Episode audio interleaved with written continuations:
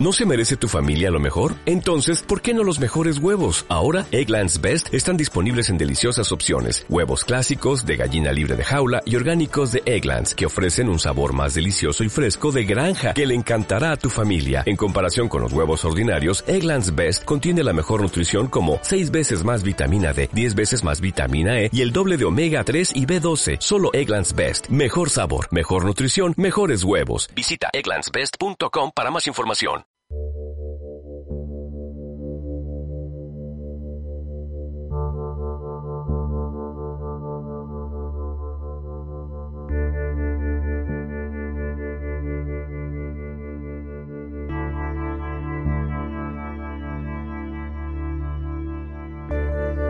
Cantabria Oculta, con Juan Ramón Cayón, Antonio Gutiérrez Rivas y Alberto Martínez Beivide. Muy buenas tardes, noches y sean bienvenidos un domingo más a Cantabria Oculta en Arco FM.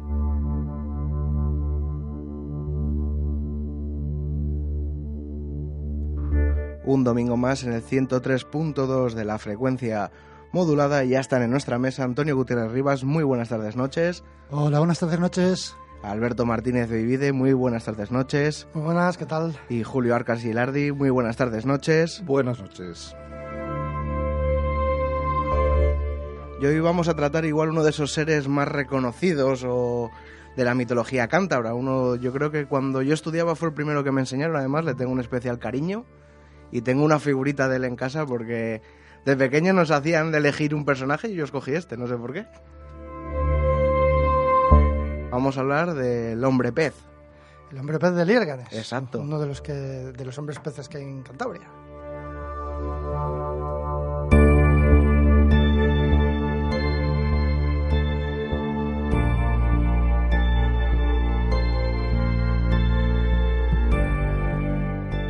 Y bueno, todo viene precedido por una novela, ¿verdad? Pues hombre, está de actualidad. Eh, acaba de ser editada por la editorial Balnera. Una novela del bueno de José Antonio Abella que se llama El hombre pez, que recrea todo, toda la historia del hombre pez.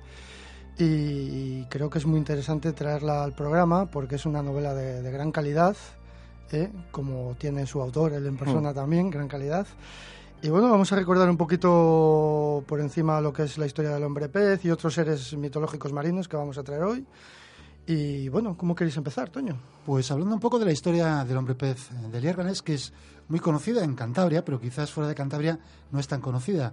Y vamos a, a mencionar brevemente los aspectos más importantes y casi remitiendo a, a esta novela para conocer muchos aspectos más o más informaciones que, que circulan, sobre todo por Internet, y sobre todo la, la referencia quizás más, o la fuente más, eh, más conocida, que es eh, esa obra del padre Feijó, en, en- uno de sus capítulos, capítulos, hace referencia a este hombre pez.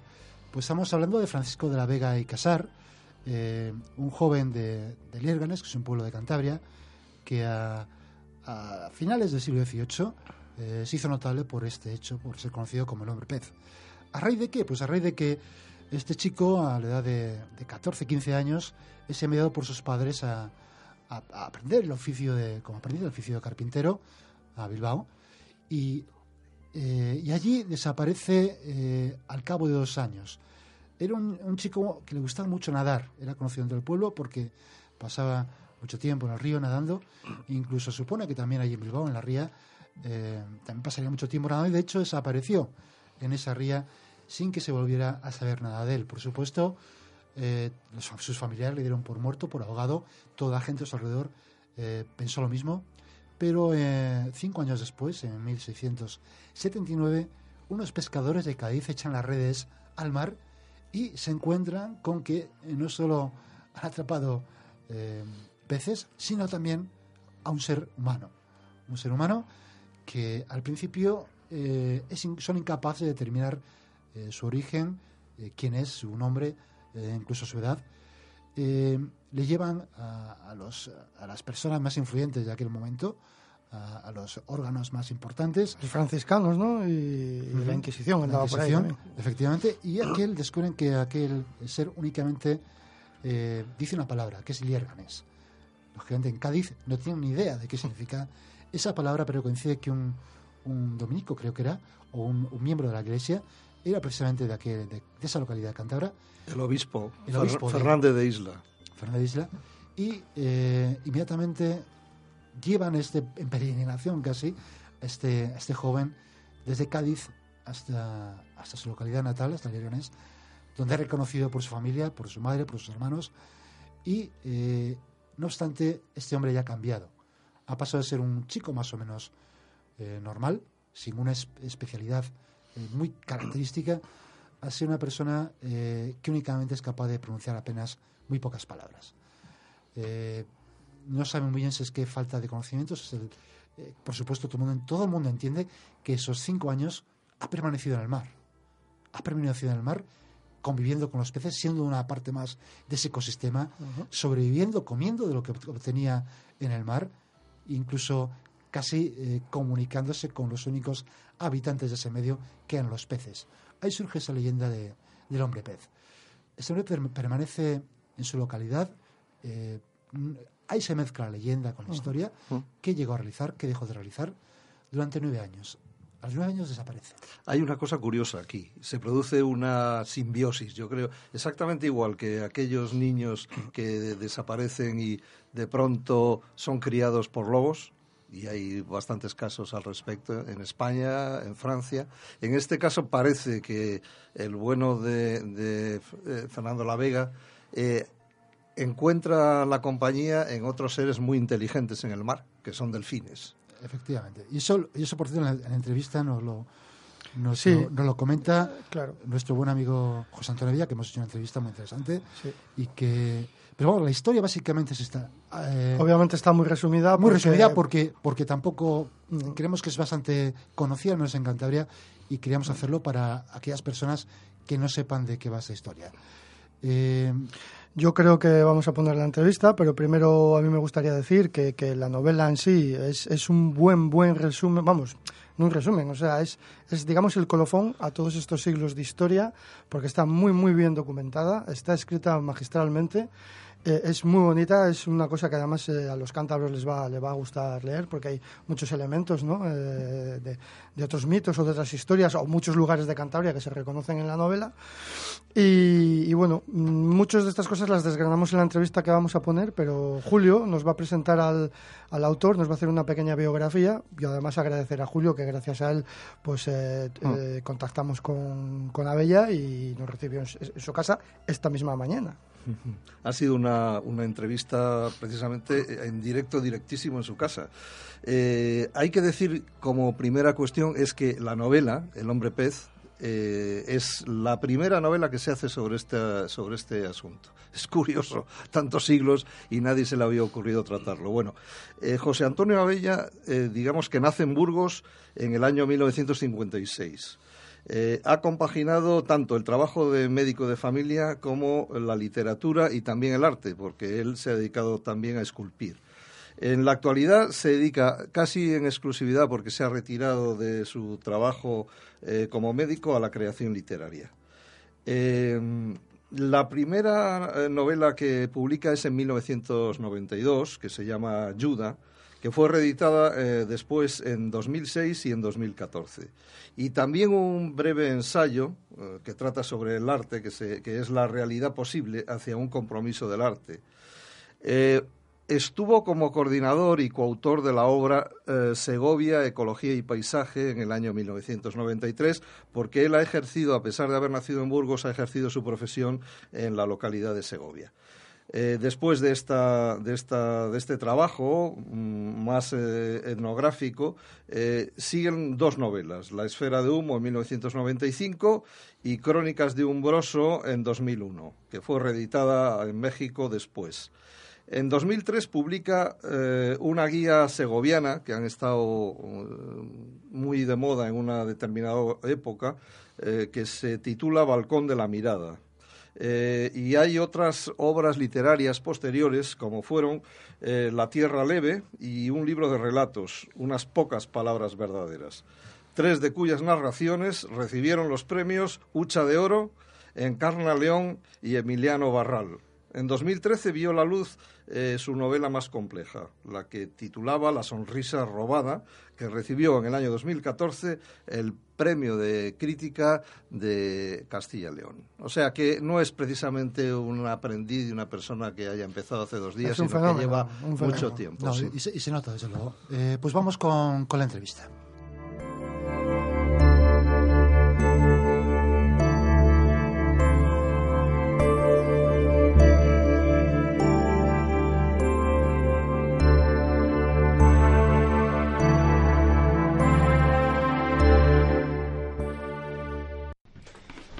Bueno, pues estamos con José Antonio Abella, que nos ha recibido amablemente en su casa.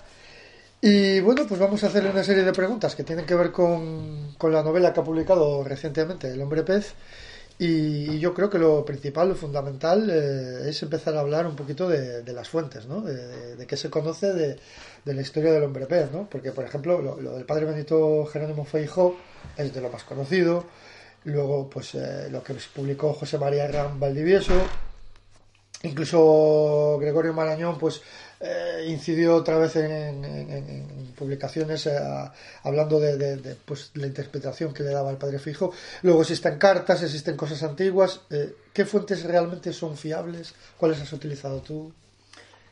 sobre la historia del hombre de Liérganes hay tres fuentes básicas documentales de la época no exactamente de la época, sino poco posteriores a la época. ¿no? Y todo lo demás que se ha escrito, que es mucho, se basa en esas tres fuentes. La primera, que es ineludible hablar de ella, son los escritos de los libros parroquiales de San Pedro Advíncula en Liérganes.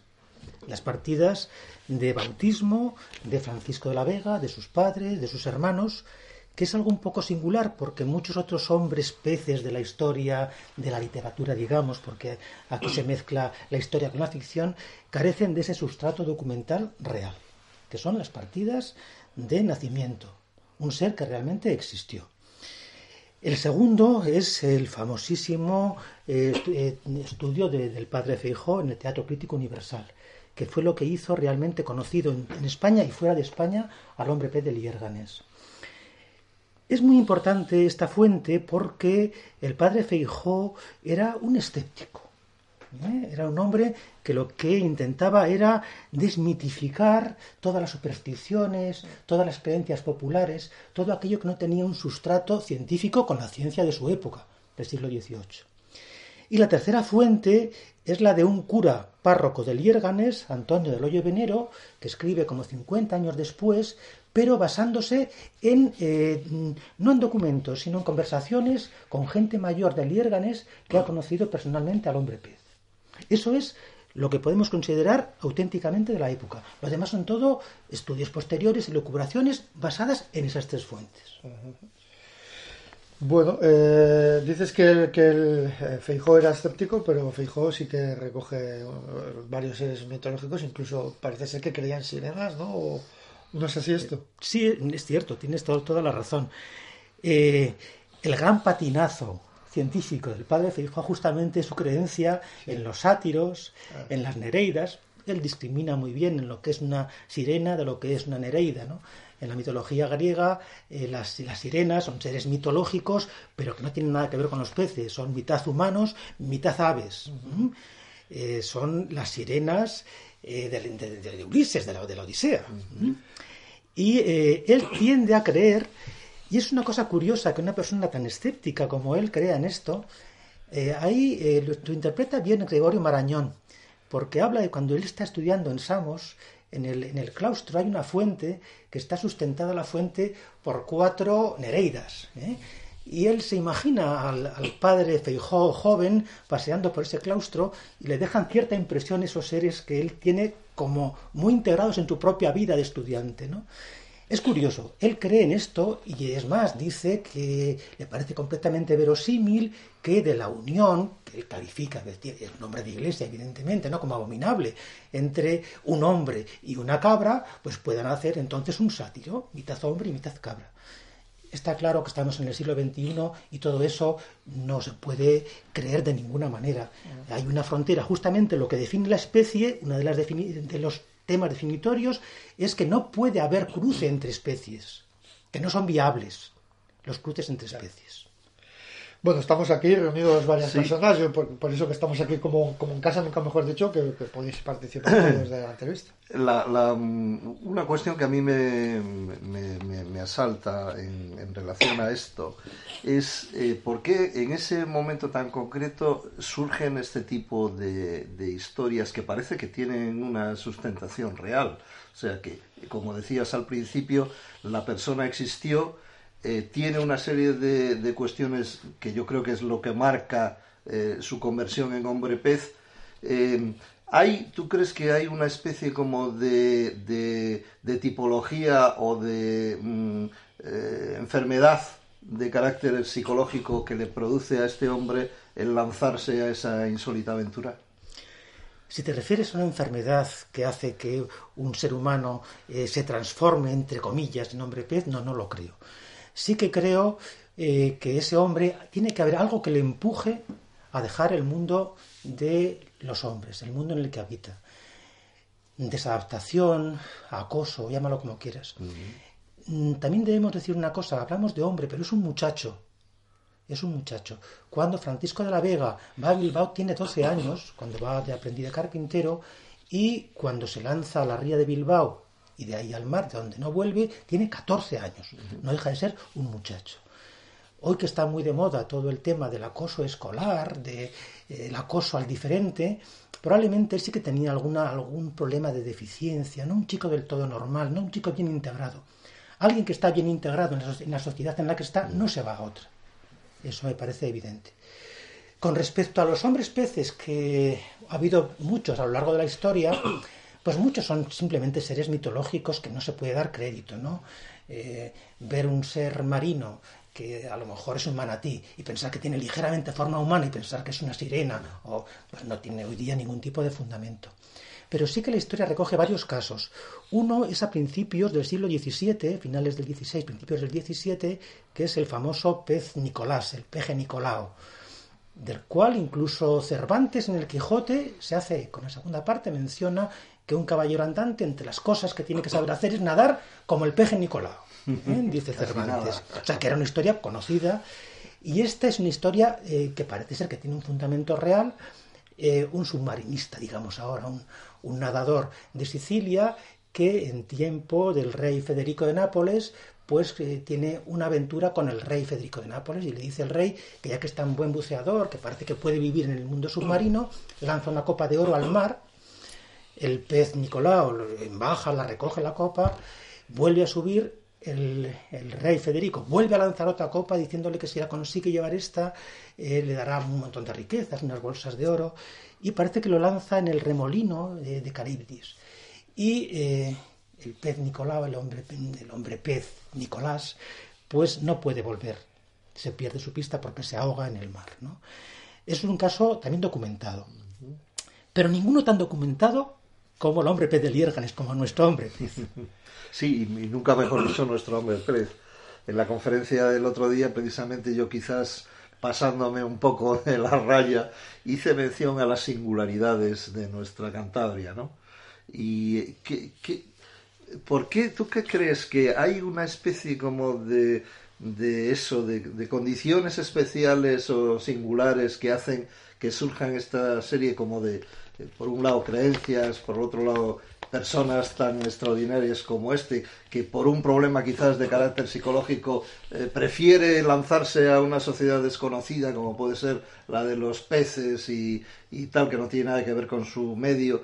Eh, ¿Cuál crees que es la, motivación o la razón que precisamente en una región que tiene un tamaño muy concreto, que solamente eh, tiene medio millón de habitantes, haya tantas singularidades culturales, eh, mitológicas y demás. Porque podríamos también decir que el hombre pez es una de las mitologías más eh, concretas de nuestra Cantabria, ¿no? Unir la tierra y el mar, en definitiva. Bueno, yo tengo que decir que no soy un experto en temas cántabros, eso es lo primero. Me gusta puntualizar las cosas. Eh, en el hombre pez no es que sea un experto, es que realmente me fascinó tanto la historia que me pareció increíble, ese es uno de los misterios sobre el hombre pez, que nadie hubiera escrito a lo largo de tres siglos una novela sobre el hombre pez. Cuando yo conocí esta historia, que la conocí hace tres o cuatro años nada más, eh, yo lo primero que hice fue buscar si alguien había escrito una obra literaria sobre el tema. Y el concepto actual de novela no había ninguno. Hay un cómic, pero lo que es novela. ¿no? El cómic lo he conocido posteriormente, pero mm, es eh, muy imaginativo, pero mm, entronca poco en la, en la historia del hombre pez. ¿no? Cantabria sí que tiene de todos modos elementos un poco para la magia, yo creo, ¿no? Visto desde fuera, yo soy un hombre de la meseta, eh, hay que reconocerlo, soy, yo nací en Burgos, Cantabria es siempre a la puerta al mar de los burgaleses, ¿no?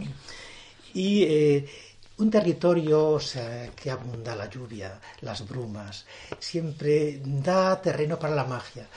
Cuando uno está en Castilla, un territorio más luminoso en ese sentido del sol, con los eh, límites más definidos, es más difícil que la imaginación crezca. La imaginación crece más en un territorio de brumas. Y evidentemente los seres humanos tenemos mucho que ver con el paisaje que nos rodea. ¿no? El paisaje también nos modula, como nos modula nuestra educación, nuestros libros, todo eso nos modula. Y el paisaje es una parte integrante de nosotros. Sí, en Asturias existe el hombre marín también, ¿no? Algo parecido, ¿no? Quiero decir, eh, este tipo de, de seres marinos yo creo que se van dando en distintos sitios y mucho por la moda que hubo en Europa de todos estos hombres peces y similares que comentabas tú antes también, ¿no?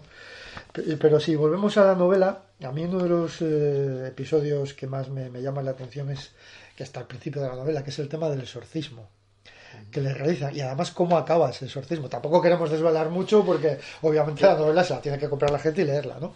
Pero, pero eh, vamos, eh, el exorcismo sí que lo mencionan en una carta, ¿no? La de Gaspar Melchor de la Riva Agüero, que donde menciona que, que, pero no da muchos detalles, ¿no? Pero tú eso lo has desarrollado y no sé, Sí. cuéntanos un poco. Eh, El, el exorcismo sucedió realmente. El exorcismo que yo cuento, eso no es que sucediera, es como yo imagino que pudo ser un exorcismo, ¿no? Voy a entrar un poco en lo que decías de desvelar. No, no hay ningún problema por desvelar una historia. En este caso, además, es una historia conocida, especialmente en Cantabria. Hoy día que se habla mucho, ¿no? De no hacer spoiler a las novelas, palabra horrorosa que no me encanta, no me gusta nada, se puede decir no desvelar su desenlace. Claro. Y lo hacemos en un castellano perfecto, ¿no? Es que no es lo importante. Si una novela se justifica solo por su desenlace, por su último capítulo, ahórrate leerla. Vete al último capítulo, te lo lees y se acabó, y Cierto, dedícate a otra cierto, cosa, ¿no? cierto. Una, una novela, una obra literaria es como un camino, ¿no? Imagínate, dice, vamos a hacer el camino de Santiago nosotros. Y dice, no, no, me dices tú, que ya sabemos cómo acaba llegando a Santiago. Claro, pero lo importante es hacer el camino. Pues con una novela es lo mismo, ¿no? Lo importante es ir poco a poco, capítulo a capítulo, detalle a detalle. En los detalles de una novela está sobre todo el interés de la novela. El final, yo lo cuento al principio, le pescan. Ese es el final. Eh, Ya lo sabemos. No, no es lo importante. ¿Mm? Eh, concretamos un poco más tu pregunta. Si quieres, sí, el tema del exorcismo me ha gustado. El exorcismo. Sí, Bien, eh, el, el padre Feijó lo dice claramente, basado en las fuentes, ¿no? De que fue sometido a un exorcismo. ¿Cómo era el exorcismo? Pues yo me he intentado documentar con los libros de la época y con el ritual que de Pablo V de cómo eran los exorcismos en esa época. Hay unas páginas que me son dadas de regalo. Cuando comento todo el rito del exorcismo, todas las oraciones, no me he inventado una sola línea. Es que lo imaginaba, quiero decir, sí. Eh, Pero es que me venía al pelo, Claro, perfecto, claro. porque era el ritual del exorcismo Sí, sí, como se hacía. Evidentemente, el final del exorcismo, eh, que al final el exorcizado es el propio exorcista, Sí. eso está un Eso es poco en genial, mi ¿eh? imaginación. Sí, pero es genial. O sea, es de lo que más me ha gustado de cómo acaba eso. Pues luego hay una cosa que sí me, me parece súper potente en, la novela. Bueno, yo, yo personalmente, bueno, un inciso te quiero felicitar porque la he disfrutado muchísimo, se lee muy bien, es, es, es, genial, no, no, no hay nada de paja, nada de relleno. Y me ha sorprendido, gratamente. Sabía, pues obviamente, como casi todo el mundo en Cantabria que se interesó por el pez, sabía más o menos de qué iba, pero las aportaciones tuyas personales me parecen muy acertadas. Me parece que no desentona absolutamente nada con, con la historia, entre comillas, real del hombre pez, ¿no? Bueno, pues dicho esto, creo que el Lazarillo de Tormes es bastante importante en tu novela por distintos motivos. De hecho, bueno, ya nos hablas, es, eh, es una historia conocida, pero quizá no tanto, de ciertos apócrifos de, del Lazarillo de Tormes y algunos personajes de tu novela, eh, sobre todo el Perucho y el Quinquicinco este, o sea, me parecen geniales, me parecen directamente sacados como del Lazarillo de Tormes y todo, toda esa época que pasa el hombre pez en, en Bilbao, eh, pues me parece genial, ¿no? ¿Qué nos puedes contar de eso? Gracias. Eh, sí, la, novela picaresca tiene gran peso en esta novela, pero me parecía que tenía que hacerlo de esa manera por una razón. Y es que la novela se desarrolla en el siglo de oro, en el siglo de la literatura picaresca. ¿Cómo vas a desperdiciar eso? Y además hay una cosa interesante, y es que eh, el Lazarillo de Tormes tiene dos partes. Una de ellas, que se publica muy poco después de la primera parte en Amberes, es prohibida en España inmediatamente y no se, no se publica hasta bien entrado el siglo XIX, la segunda parte de Lazarillo de Tormes, porque es quizá mucho más crítica todavía que la primera parte. En esa parte, eh, Lázaro de Tormes se convierte en atún, naufraga en una expedición que se hace a Berbería, o sea, desde Alicante, si mal, no recuerdo, naufragan los barcos, se basa también en el autor de Lázaro de Tormes en hechos históricos, y le hace que se ahogue, entre comillas, Lázaro de Tormes, pero allí sufre una transmutación y se convierte en atún. En atún con mente de hombre, en atún superior al resto de los atunes, por lo cual es capaz de organizar un ejército de atunes, por ejemplo, de tener una especie de lucha contra otros reinos animales, bueno, en fin, es, es muy interesante, y eso lo aprovecha el autor para hacer una crítica al mundo de los hombres, pero desde el mundo de los atunes. Critica a los reyes, de los atunes. Critica a los generales, de los atunes. A los jueces, de los atunes. Nadie le puede decir nada, porque critica al mundo de los atunes. Pero claro, eh, la censura de la época no es torpe y sabe lo que está haciendo. Y por eso queda prohibida la novela en, en España. Me venía magníficamente eso para hablar del hombre pez. Y otra cosa más, y es que ya en la primera parte de la novela, en el primer capítulo, Lázaro de Tormes nace en una ceña y lo dice, en verdad me puedo considerar nacido del río. Digo, me viene magnífico para meter esto también al hombre Pedeliérganes. Muy interesante. Y ahora vamos quizás con, un, con una cuestión más procaz. Hablas en tu, en tu libro que el bueno del, del, hombre pez estaba bien dotado. ¿Eso realmente lo sacas de tu propio magín o, o tiene una conexión con algo completamente biológico y que conoces bien? No, eso no, se puede conocer. Eh, las fronteras entre lo que es puramente histórico y lo que es puramente imaginativo, yo he intentado que sean borrosas. Porque si no sería pobre, ¿no? Mm. Si ah, esto se ve que esto es cierto y esto se ve que es falso. Hay que intentar que sea un todo y que el todo sea verosímil. Bien dotado sexualmente, no lo podemos saber, pero sí que sabemos que estaba bien dotado de como, como un ser humano. Era un ser humano alto para la época. Medía, eso lo recoge muy bien el padre Fijó, dos varas castellanas, que son 1,68 metros. Eso para entonces no era una medida pequeña. Por cierto, que es un dato muy interesante que me sirve a mí, en parte, junto a otros datos, para desmontar el criterio de Gregorio Marañón sobre que el hombre pez de Liérganes era un cretino. Porque el cretinismo... vamos a preguntar de eso, sí. Bien, pues de eso, si queréis, entramos más. El cretinismo, una de las características es que suelen ser bajos de talla. Y es muy curioso. Eh, Gregorio Marañón eh, pone una fotografía en su libro del año 34 de un paciente suyo cretino y dice en el pie de foto, así debía de ser el hombre pez de Liérganes. Pero no se ha dado cuenta que detrás de la fotografía hay una escala y el hombre, el, que aquí, en, aquí en la fotografía está subido a un taburete que está como a 30 centímetros, el taburete, y arriba pone 1,60, luego medía aproximadamente 1,30. Eso sí que me cuadra, con un cretino hipotiroideo, pero no un hombre de casi 1,70, excelente nadador, como reflejan todas las crónicas que era el hombre pez. Entonces, bien dotado sexualmente, bueno, permítame que sea una licencia, pero probablemente no estaría mal dotado. y otra pregunta más. Cuando alguien puede, eh, digamos, se lanza por un impulso, sea en contra de los hombres, que parece ser este el caso, eh, a un lugar tan desconocido como puede ser el mar, afectando a su supervivencia, porque claro, eh, si sigue el relato del padre Fijo, han pasado meses en la recuperación del hombre pez, en, el que, en la que encuentra los primeros barcos, etcétera ¿Qué tipo de adaptación, desde un punto de vista de la medicina, porque tú eres médico, tendría que pasar a alguien para poder sobrevivir a esa circunstancia? Adaptación física, somática. Y psicológica también. Psicológica es lo importante. Física, no. Uno puede ir adaptando a la intemperie, pero evidentemente no le van a salir escamas en la piel. Por mucho tiempo que pases en el mar, no te saldrán ni membranas entre los dedos ni escamas en la piel. otro de los datos en los que además se ha basado mucha literatura posterior, incluido la de Gregorio Marañón, la de las escamas en la piel del hombre pez. No existieron tales escamas en la piel, lo dicen los hermanos. O sea, de el marqués de Balbuena, que es un personaje de Santander, a quien le pide informes el padre Feijó, habla con los hermanos. Con un hermano que era cura, Tomás, y con otro hermano, con Juan. Y los dos desmienten categóricamente que su hermano tuviera escamas, con lo cual sobra todo razonamiento posterior. Si los hermanos dicen no tenía escamas, eso es lo que tenemos de documento original. Lo demás son imaginaciones. Entonces, no se puede basar una teoría en que tenía la piel escamosa cuando los hermanos dicen que no tenía escamas. Y en relación al pasado anterior, ¿él eh, crees que era una persona taciturna, es decir, alguien que se comunicaba con dificultad con el resto de las personas? Y eh, cuando vemos eh, el lenguaje al que parece ser que prácticamente había ya le había desaparecido, únicamente entendía determinadas palabras, pero se comunicaba de forma casi nula, ¿no? Él decía prácticamente solo tres palabras. Exacto. Pan, vino, pan, vino, tabaco. Tabaco ¿Eh? y, y, reconoce también el vocablo liérganes. El vocablo liérganes, que es la pista para saber de dónde procede. ¿Crees que esa situación en la que uno se ve, eh, digamos, metido durante muchísimo tiempo te hace perder eh, esas condiciones, sí, transforma de alguna manera el cerebro? Creo que es posible, especialmente en alguien, si aceptamos por bueno que era un buen nadador y un buen buceador, eh, creo que es posible.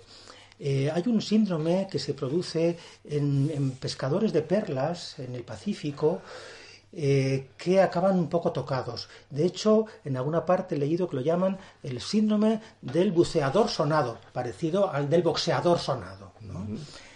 Ese continuo eh, someterse a diferentes presiones, bucear sin medios técnicos, compresiones, descompresiones, posibles pequeñas embolias, puede hacer que al final tu cerebro acabe trastornándose. Fijaos qué curioso, el padre Feijó dice, algo tuvo que haber en el mar que le trastornó. Lo dice, con unas palabras no, pero con otras similares.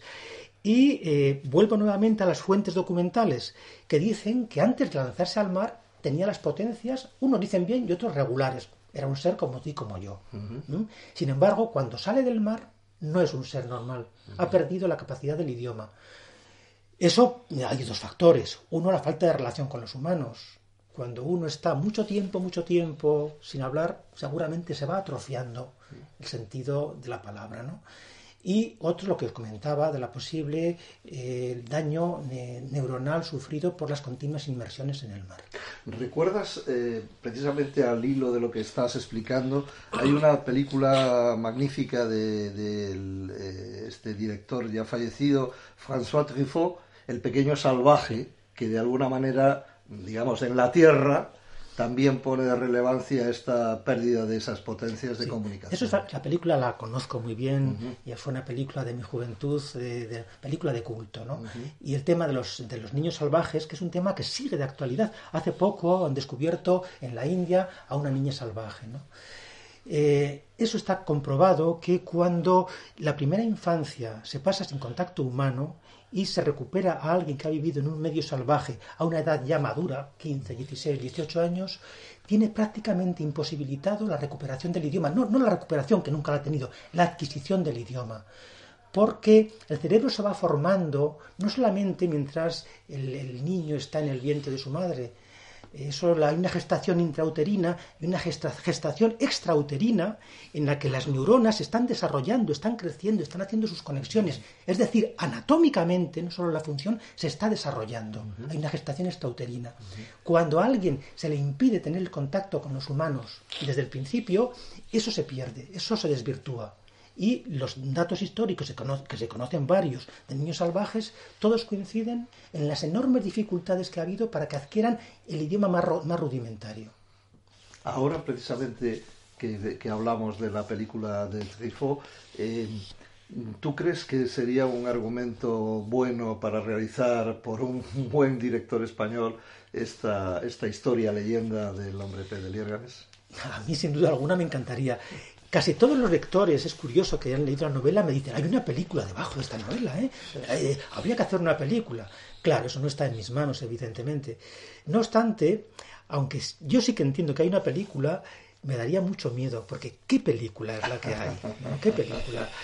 Entonces, no solamente es la aventura, que hay mucha aventura en la novela, ¿no? sino es un poco la hondura que refleja Trifó en El Niño Salvaje. ¿no?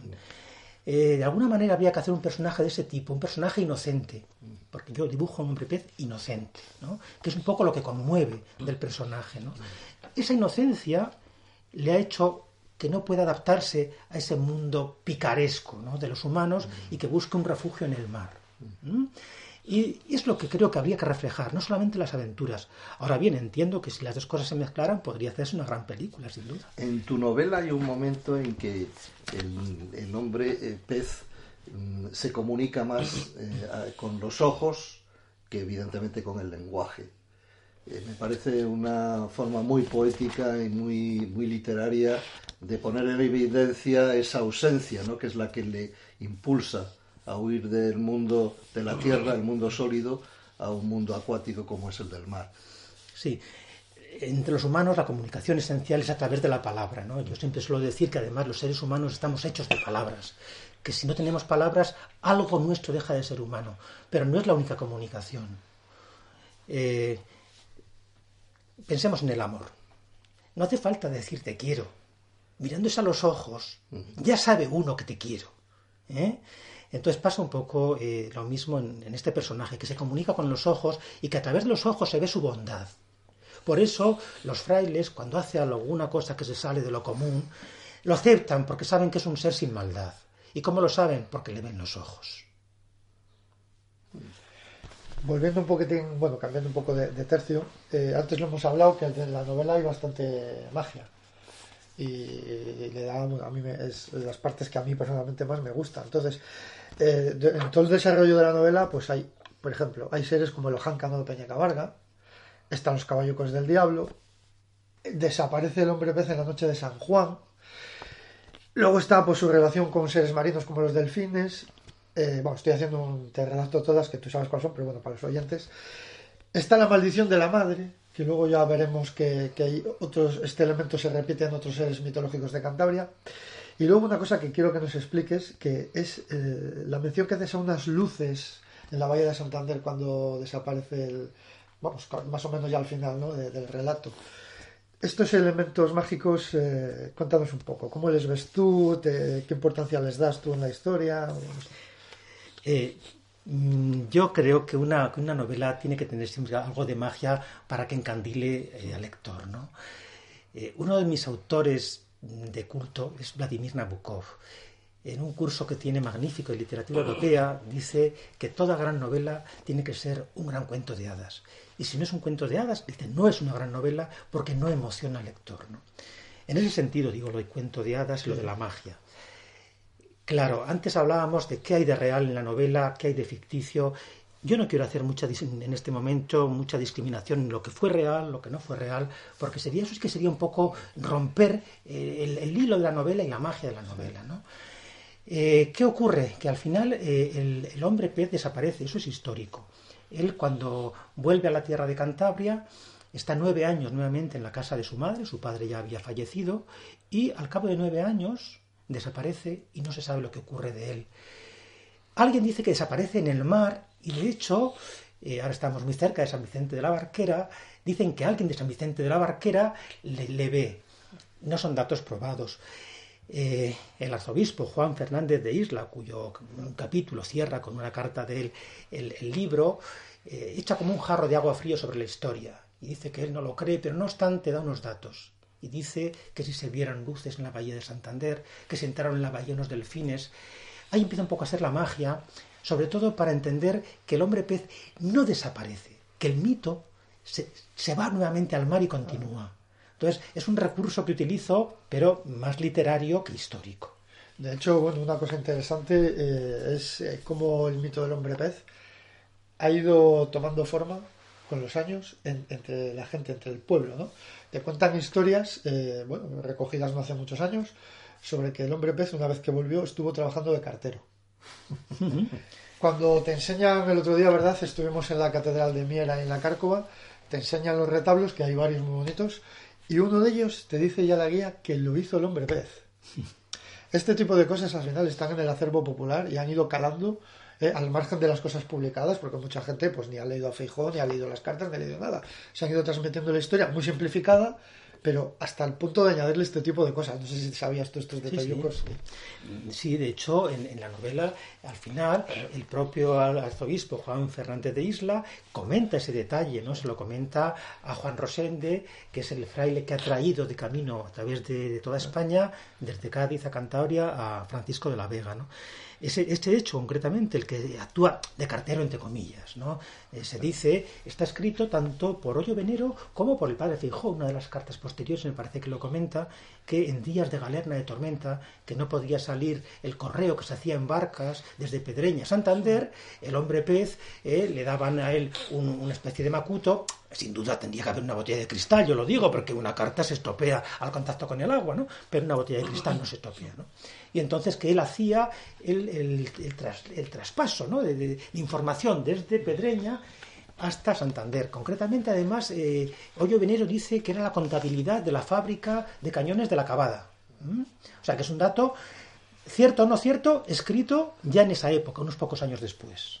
Con respecto a las potencialidades del hombre pez, hay algo muy interesante que tú expresas en, en tu novela. Es la cuando le encuentran y únicamente expresa esa serie de vocablos que antes hemos aludido, eh, escuchan una serie de sonidos. Esos sonidos parece ser que tienen mucho que ver con el sistema de comunicación de los delfines. Eh, mm, ¿Por qué trasladas este asunto y qué piensas de ello? Claro, como yo sabía que en su vida marina, su supuesta vida marina, había perdido el idioma, eh, y como sabía que es difícil eh, plantear la historia de una persona sola en la inmensidad del mar durante cinco años, necesitaba crear algún compañero, pero no humano. No humano porque los humanos fueron los que forzaron un poco su huida al mar. ¿no? Qué mejor hacerlo con un ser tan inteligente como los humanos, como son los delfines. Eso además, y eso es algo que prácticamente nadie me ha preguntado y no he comentado, me da pie para hablar un poco de ecología y de la defensa de los animales. ¿no? Los delfines, seres absolutamente inteligentes, que se comunican con un idioma que no hemos sido capaces de descifrar los humanos, pero yo por supuesto que lo conocen y saben decirse cosas en la distancia y llegando a distancias muy lejanas, pues eh, siguen siendo masacrados hoy día, ¿no? Hay una bahía en Japón donde todos los años se masacran miles y miles de delfines hasta teñir el mar completamente de rojo, ¿no? Es algo que me produce escalofríos. Yo soy realmente muy amante de los animales, ¿no? Y eh, aprovechaba eso, incluso lo metí, o sea, un poco quizá con calzador, pero yo quería comentar las masacres animales, de animales, ¿no? Que de alguna manera a veces los animales cuando los vemos vemos reflejado lo más humano de nosotros en ellos. Lo sabe quien tenga un perro en su casa. Bueno, pues eh, desgraciadamente no tenemos más, más tiempo. Tendríamos que preguntarte mil historias. Esperemos que tengamos más, más ocasión de vernos. Y, ah, por ejemplo, tu siguiente novela o lo que sea. Y, nada, pues agradecerte que nos hayas recibido en tu casa. Hemos pasado un rato muy agradable. Nos ha resuelto algunas dudas que teníamos, algunas preguntas que, algunas curiosidades. Y nada más, pues muchísimas gracias. Y una cosa antes de terminar, larga vida al libro. Eso es. Esperemos que sí. Gracias. Gracias a vosotros. Gracias.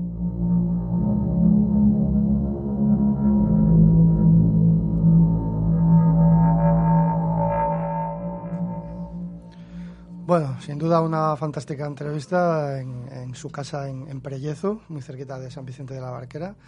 Y nada, nos acogió muy amablemente en su casa y ahí estuvimos muy, muy a gusto con él, ¿verdad, Julio? Sí, sí, la verdad es que es un hombre de una calidad humana importante y, una persona que tiene una cualidad que a mí siempre me impresiona, ¿no? Es una, una actitud de, modestia personal y nada engolado, con lo cual se hace todavía más humano y más cercano.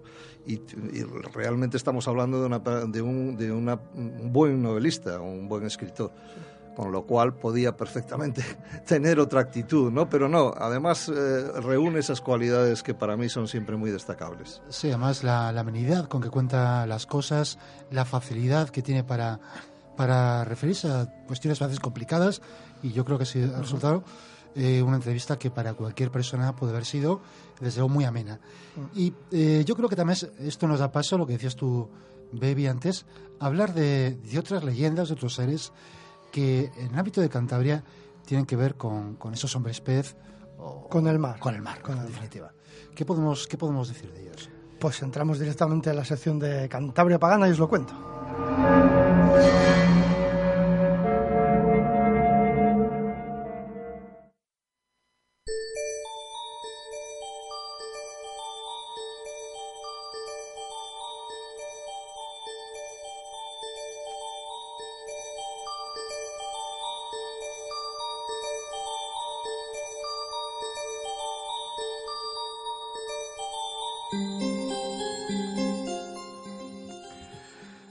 Seres mitológicos del mar, ¿no? Obviamente en Cantabria es muy conocido el hombre pez de Lírganes, pero hay más. No muchos más, pero hay más.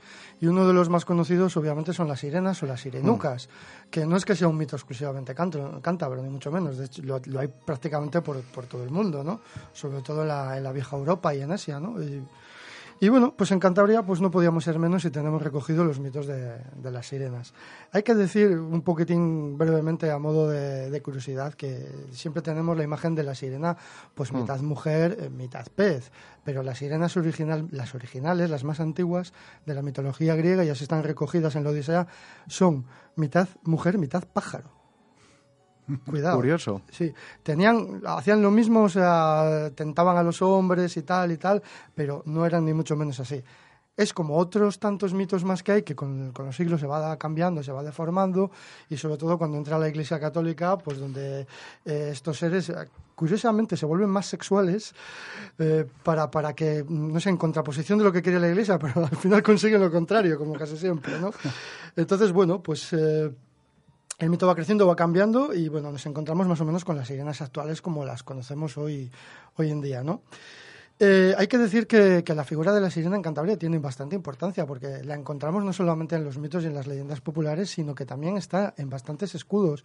En la heráldica de Cantabria eh, las sirenas tienen mucha, mucha presencia. Luego también se han utilizado, sobre todo en el siglo de oro y en estas épocas, hacían tallas de madera o hacían pequeñas esculturas en, en bronce o, o las los llamadores de las puertas con, con la figura de, de las sirenas. La verdad es que los seres mitológicos marinos eh, son muy, muy, muy importantes, sobre todo, bueno, en, to- en toda la historia de la humanidad, pero en el siglo de oro español cogieron mucha importancia, ¿no? Bueno, español y europeo, quiero decir, en esa época, porque muchos de esos mitos se hicieron famosos, algunos mitos en Italia o en otros sitios, y llegaron a España de alguna manera, ¿no? Y, y también se fue entremezclando todo, ¿no? Entonces, eh, hay que decir que aquí en Cantabria, pues sí, las llamamos las sirenas, las sirenucas, pero eh, en muchos sitios eh, les llaman las hijas de las olas. Y a mí eso me parece mm, muy bonito. bonito. Sí, es un nombre bonito. Sí, bueno, esto lo, lo tiene recogido Lomas en, en su libro de mitología y parece que pasa desapercibido. Nadie reivindica el nombre de las hijas de las olas y a mí me parece bastante bonito. Además, él decía que eran los pejinos. Hay que recordar que los pejinos no son solo los de Laredo, sino de todas las villas de la costa de Santander, de, de Cantabria. O sea, los santanderinos somos pejinos también, ¿eh? los de San Vicente, y etcétera. Bueno, pues eh, las hijas de la solar. No quita que en el interior de Cantabria también haya recogido cosas de sirenas. De hecho, en Carrejo, muy cerca de Cabezón de la Sal, hay recogidos en la tradición oral cosas de sobre sirenas, ¿no? Que decían que salían a cantar por la noche Claro. y cosas así, ¿no? Vale, bueno, pues en Cantabria, ¿cuál es la más conocida de las sirenas? Pues la de Casturdiales. En Casturdiales eh, existe en la tradición popular eh, lo siguiente. Y esto no es solo exclusivo de Casturdiales, lo que pasa que es la nuestra, ¿no? Pero la hay en toda Europa muy similar, ¿no? Bueno, pues siempre es una niña o una muchacha joven que juega o le gusta eh, acercarse demasiado a los acantilados. Entonces siempre está la figura de la madre que la riñe y le dice, hija, tal, ten cuidado, que te vas a caer, que te va a pasar, preocupada por la hija. Entonces la hija es un poco burlona, se ríe un poco de la madre, no le hace caso. Entonces la madre se enfada y le dice, hija mía, ojalá te conviertas en pez, caigas a la mar y te conviertas en pez. Y efectivamente se ocurrió, cayó a la mar y se convirtió en pez, por la maldición de la madre. Como hemos visto en la entrevista y mucha gente conocerá, eh, las maldiciones de las madres mm, es Sí. algo también de la cultura popular, porque al hombre pez eh, posiblemente la madre también le maldijo, ¿no? Por, por una cosa que ocurrió, que está muy bien reflejada en la novela de la que, que hemos hablado, ¿no? Sí, quería, al- hilo de lo que has dicho, hay, ya hablo en la entrevista nuestro buen amigo José Antonio de, del peje Nicolau, esa historia eh, ambientada en Italia. Pero también hay una historia con un nombre similar, igual, solamente copiado, pero ambientada en España, que se llama La relación del pez Nicolau impresa en Salamanca, en Barcelona, en 1608. Y te digo por qué viene el caso. La historia es la siguiente. Nicolás, que es un niño de Rota, en Cádiz, tiene especial afición al mar y pasa su tiempo en el agua nadando y preocupando constantemente a sus padres por su vida, hasta que el padre un día, un día que el hijo expresa su deseo de ser pez, le maldice, provocando la metamorfosis del hijo, del niño, en un ser medio pez, medio hombre. Este niño, bueno, decide explorar una famosa cueva eh, al lado de Rota, a los 40 días de natación, dentro de la misma llega al río Jordán, que es un lugar paradisiaco, eh, permanece 100 años, al salir es una criatura monstruosa, eh, que asusta a los, a los navegantes, pero les tranquiliza, les ayuda, les, les da consejo para, para la navegación, etc. Eh, pero es que además las historias de, del niño, o de un, de, un, de un peje Nicolau, o de un pez hombre en Cádiz, se remontan ya a Plinio.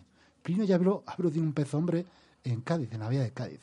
Y me da la atención porque eh, es precisamente en Cádiz donde se pesca al hombre pez. Y también me da la atención por las conexiones tradicionales entre Cádiz y Santander. Yo no sé si ahí hay una, una corriente subterránea que nos van telúrica, telúrica que, no que, nos van y, y, además tenemos en nuestro en nuestro programa tenemos más de un oyente de Cádiz. Sí. Y, sí, sí, sí, es verdad sí sí que pues nos nada, lo ponen... un saludo para ellos. efectivamente con lo cual aquí y una... el torneo de bolos de Cádiz. Es claro, curioso es que, o sea Madrid eh, Barcelona y Cádiz. sí. entonces eh, pero yo lo quería traer al, al hilo de, de, esta maldición que como tú has dicho es algo común en nuestros Muy recurrente, Muy o sea, recurrente. al final es que estamos hablando de un mito primigenio que va tomando forma y se va influyendo de unos sitios a otros y las fronteras da igual. Pues es un mito sí, italiano, sí, sí, alemán, pero que ac acaba en España y bueno, esto que acabas de contar es súper interesante uh -huh. porque mucha gente no lo conocerá y es una cosa que ha ocurrido antes de lo del hombre pez de Liebre. Sí, ¿no? porque es, es de 1608. Efectivamente, pero que ya nos retrotrae todavía a, a mm. la antigüedad. O sea, que en el fondo, ¿qué cosas están pasando aquí? ¿no? O sea, es, esto yo siempre lo, lo traigo a colación. De todas formas, hay que hacer una puntualización que nos la hizo esta mañana eh, nuestro amigo Abelle, y es que no es un mito lo del hombre pez claro. Sí, bueno, es real. Está, sí. Es absolutamente real, o sea, sí. está documentado, él existió, es un personaje real, hay partidas de nacimiento, etcétera, o sea que no... Sí, lo que, lo que cuestiona más es que tuviese escamas y todo no, eso. No, escamas él, él, afirma que no tenía. No, porque además el padre Feijó recabó informaciones de personas solventes de la época, Exacto. digamos, testigos con, con, con, eh, con, solvencia y con honradez, sí. eh, como para que todo eso que contaban y, fuera real. Y es que en concreto uno de sus hermanos eh, contesta a, sí, sí. a, la, a, estas preguntas y dice que no, que el, su hermano no, no tuvo escamas nunca, ¿no? Claro. Pero todo lo que rodea el resto de la historia es... Sí, es, eso sí, es, la desaparición, el hecho de haber sido pescado en Cádiz, la capacidad natatoria, la pérdida del habla prácticamente, etcétera, todo eso es absolutamente real. Luego recordarme que os haga una pregunta a los tres para cuando acabemos, mm. porque yo tengo una curiosidad. Bueno, volvemos a Cantabria y volvemos al tema de, de las sirenas. Eh, como he dicho, eh, igual que al resto de, del mundo de Europa, pues eh, aquí las canciones populares, eh, las tonadas o las panderetadas, sí que reflejan y hablan de las sirenas. Mm. Curioso, porque en cambio de ojáncanos y cosas así no hay nada en las canciones populares, pero de las sirenas sí. Por ejemplo, vamos a decir dos coplas al azar. La sirena del mar es una moza muy maja que por una maldición la tiene Dios en el agua. Y otra canción montañesa dice, vi varada una sirena en la playa del Puntal, ya te dice hasta dónde. Yo me acercaba a la arena y ella buscaba la mar. Esta es más bonita. Entonces, eh, bueno, es una cosa que sí que ha tenido cierto calado ¿no? en los seres claro. mitológicos de las sirenas. Pero eh, tenemos aquí otro dato interesante, que es algo que ocurrió a principios del siglo XX, y esto entronca directamente con, con una cosa de la que ya hemos hablado en el programa, que es el, el pez hombre de Requejada. Sí. Eh, porque esto ocurre más o menos en el mismo sitio, es eh, en la misma ría, y, y, esto era entre Hinojedo y Suances. Pues eh, a principios del siglo XX eh, había pues varios viajes en barco y había un barco, un barco bastante conocido, eh, a ver si me acuerdo ahora de cómo se llama, bueno, luego os lo digo si me acuerdo. Eh, ese barco orga organizaba viajes y que más o menos llevaba, pues eso, no voy a decir a los pijos de la época, pero sí, bueno, llevaba señoritas, tal, pues un poquitín para que viesen la ría, para que viesen tal y no sé qué. Y, y en uno de, de estos viajes debió de bajar un, viajaba un grupo de señoritas eh, en, el, en, el, barco y debían de estar vinculadas pues a temas artísticos o eran cantantes de, de, ópera o de zarzuela o de cualquier cosa así.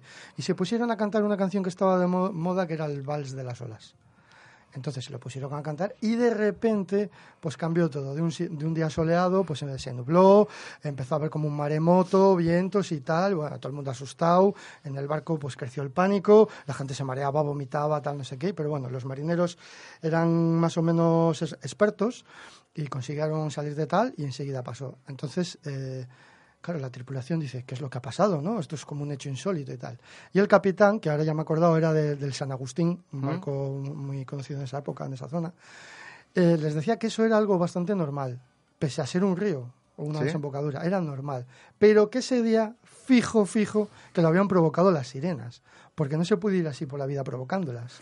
Y dice, ¿pero qué hemos hecho? No, hombre, habéis cantado muy bien y a las sirenas pues eso no las mola, porque ellas son famosas de la mitología porque cantaban muy bien, ¿no? Entonces, claro, Quizás esa característica del canto viene de cuando eh, eran, eh, eran mitad eh, pájaro, mitad hombre. Pues yo, mira, tengo que reconocer que no soy un experto en mitología griega, no lo sé. Probablemente la, la tentación, desde luego que sí, ha estado ahí desde el principio, ¿no? Hombre, yo, yo creo sí que lo desea, creo que sí que cantaban, sí, ahora mismo sí, yo creo que la he leído de pequeño y me, Porque es que, que, cantaban. es que es bastante Sí, sí. curioso que, un personaje, pájaro, sí. Mm. que un personaje marítimo eh, cante, ¿no? O sea, es como un poco la contraposición, porque Mm. el pez, los peces, los animales acuáticos no generan sonido fuera del agua. Bueno, de hecho, eh, recuerdo que a- a Ulises eh, le dice a sus marineros que le aten al palo mayor por precisamente para poder vencer o no ser sometido por el canto de las sirenas. O sea, Sí, que sí, debía ser un canto Sí. no solamente muy poderoso, sino totalmente embaucador, hipnotizador, ¿no? De hecho, eh, una de las cosas que hay recogidas en la mitología, vamos, en, en la tradición popular de Cantabria, que creo que ya lo hemos contado en el programa, es que se dice que los marineros cántabros y los marineros vascos eran los únicos que entendían el canto de las sirenas. Cuidado. Es cierto, es cierto. Hombre, Cuidado. también hay que decir que si la tradición viene de aquí es normal tirar para nuestra tierra, ¿no? Hombre. Los de Cádiz dirán lo mismo. Joder, Bilbao tenía que ser. Por eso. Pero mira, ot- otra cosa que recogida en la, en la superstición popular de los marineros es que eh, precisamente cuando hay tormentas y cuando se pone la mar un poco así y tal, mm, está prohibido silbar. No pueden silbar ni canturrear, porque eso atrae a las sirenas y entonces puede ser todavía bastante peor. Eso es una superstición que está recogida en el siglo XX, ¿eh? cuidado, no Sí, es una no, cosa muy vieja. antes de ayer. Y, y, efectivamente, entonces, bueno, las sirenas, pues están muy presentes, incluso en la toponimia. Todos sabemos que aquí, pues en, en Cueto, en Santander, muy cerquita del faro, hay una fuente que le llaman la fuente de la, de la sirena, ¿no?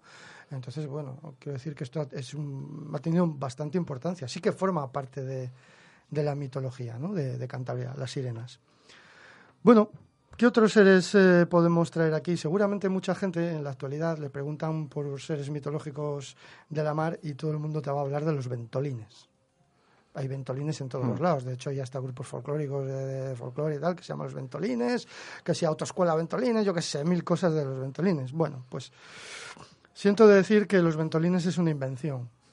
¿Vale? O sea, ojo, con el tiempo Sí, todo puede formar parte de la cultura tradicional, Exacto. obviamente. Sobre todo si está hecho desde el pueblo o lo ha hecho alguien tan genial como Manuel Llano.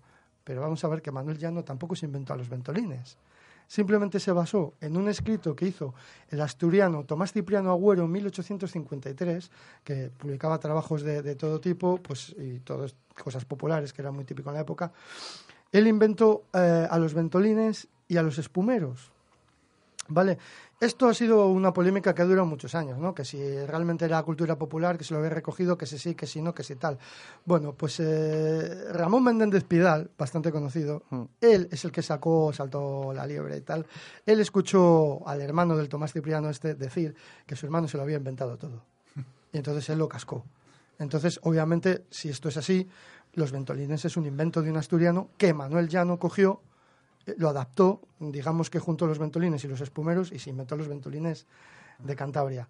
No pasa nada, porque Manuel Llano es un genio y todo lo que escribe Manuel Llano merece, ser- merece que trascienda, pero que sepa la gente que no es un mito popular en realidad, no nace de, de un mito milenario, por decirlo de alguna manera. Pero he aquí que en los años 90, a principios de los 90, aparece Ramón Sordosotres, que es un investigador de Llanes, Llaniscu, y él ha trabajado, eh, porque es montañero y le gusta moverse mucho por, por el monte, ha trabajado entre, digamos, el oriente de Asturias y el occidente de Cantabria, investigando estas cosas y recogiendo cosas de a nivel popular. Y él encontró en, me parece que se habla un poco de memoria, en Los Tojos, en Cantabria, a un paisano que le hablaba de los ventolinos. Pero desde luego no era este mito marítimo, ni mucho menos. Eran unos pequeños, eh, ya sabéis que yo odio utilizar las palabras clásicas, pequeños duendes, no me gusta Sí. esa palabra, unos seres pequeños que tenían la manía de coger a los niños y coserles los ojos y la boca. Eran unos seres malignos. Un poco malos, sí. A diferencia de los ventolines que creó Manuel Llano, que eran seres bondadosos que ayudaban a los marineros y todas estas cosas, ¿vale? Entonces, pues nada, para ir acabando, me gustaría mm, contar una cosa, porque esto, esto desde luego no... Porque los ventolines, bueno, lo crea Manuel Llano, es una cosa bonita y, y ha tenido cierta trascendencia. Pero hay otro mito que se han creado de la manga, que me parece horrible, y creo que, creo que vamos a desvelar, que es el lantarón. El lantarón es un ser mitológico de la mar que se creó en un libro, mm, era una especie de Neptuno verde con un tridente, Sí. tal, no sé qué, de la zona de comillas y todo esto, ¿no? Vale, bueno, pues es que el lantarón, este escritor, no voy a decir quién es, pero es igual, es un libro que salió de mitología, me parece que en los 90 principios, bastante malo porque se inventaron muchas cosas. Resulta que Domingo Cuevas era el cuñado de José María de Pereda y en 1903 publicó un libro que se llamaba Antaño. En algunas otras ediciones es Recuerdos de Antaño. En este libro eh, tiene distintos capítulos muy interesantes donde sí que tiene cosas mágicas o cosas tradicionales y tal. La verdad es que es un libro que merece mucho la pena, mucho. Y él habla de este personaje de comillas, que era un marinero lo único que tenía la tez bastante verdosa y arrugada por pues, cuestiones de la mar o por de falta de higiene o por mil historias, y era un personaje bastante estrafalario en comillas, y le, le apodaban el lantarón. Entonces, algún iluminado ha cogido y se ha inventado este personaje y le ha dado un cariz que no tiene. Y entonces, claro, como nos lo creemos todo, pues ahora vamos a los colegios dar charlas o vamos a contar cuentos. o- no, el lantarón, que es un personaje mitológico. No es cierto. Yo lo siento mucho, pero esto había que contarlo porque es así. No, yo, yo creo que, que haces bien contándolo porque hay que, hay que separar lo que es eh, tradición popular de invención, pura y dura. Sí. Porque no puedes meterlo todo en el, en el mismo saco. No todo vale. No todo vale, La claro. tradición hay que respetarla con Claro. mucho cariño y Claro, con Como mucho sería un personaje popular y punto. O era un señor que existió en realidad. Era una- claro, una, pues como puede Una ser persona- como puede ser Sí, una ¿no? persona popular de la ciudad, ya está, Sí, sí. se acabó. Nada más.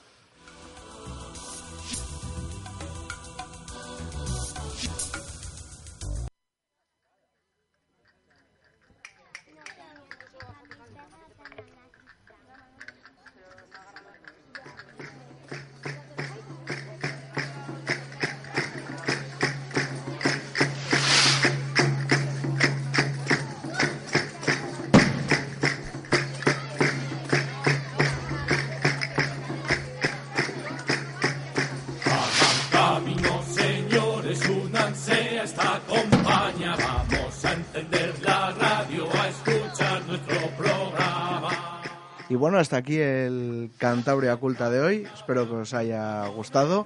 Yo hoy me ha dado mucha rabia no poder ir a la entrevista por motivos laborales, pero me ha gustado, la verdad. Hacéis buen trabajo y sí da gusto. Vengo, hacemos, su- hacemos. Sin ti, aquí no haríamos nada sin ti. vengo, subo bajo los volúmenes y, para casa con el trabajo hecho. Pues muchas gracias a todos por haber venido y voy a pasar a recordar las vías de contacto. Estamos en Twitter en arroba Cantabria Culta, en el Facebook buscáis Cantabria Culta y para todo lo demás cantabriaculta.es.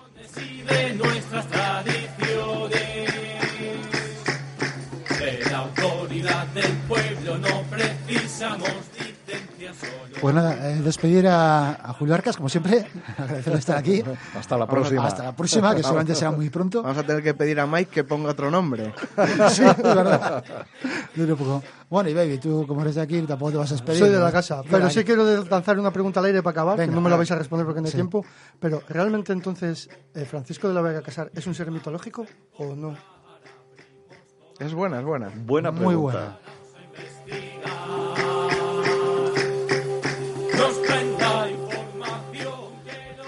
Y ya sí que sí, que sí para despedirnos, recordar nuestro un lema. poco. La pregunta que la respondan si quieren en el Facebook Eso, puede sí, generar sí. un buen debate, ¿eh? Vale, cierto, cierto. Venga, vamos a ello. Que se responde esa pregunta en el Facebook. Exacto. Eh, y eso es lo que iba a decir, que para despedirnos recordar nuestro lema, sapere aude. Atrévete a saber.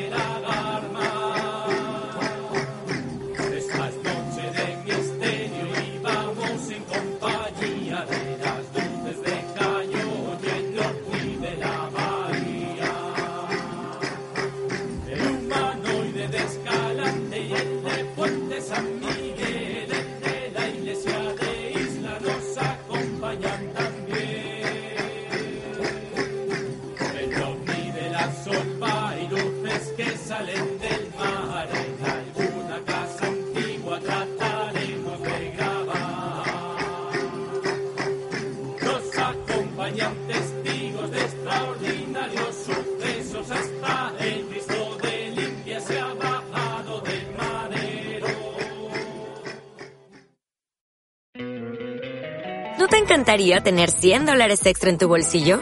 Haz que un experto bilingüe de TurboTax declare tus impuestos para el 31 de marzo y obtén 100 dólares de vuelta al instante. Porque no importa cuáles hayan sido tus logros del año pasado, TurboTax hace que cuenten. Obtén 100 dólares de vuelta y tus impuestos con 100% de precisión. Solo con Intuit TurboTax. Debes declarar para el 31 de marzo. Crédito solo aplicable al costo de la presentación federal con TurboTax Full Service. Oferta sujeta a cambios o cancelación en cualquier momento.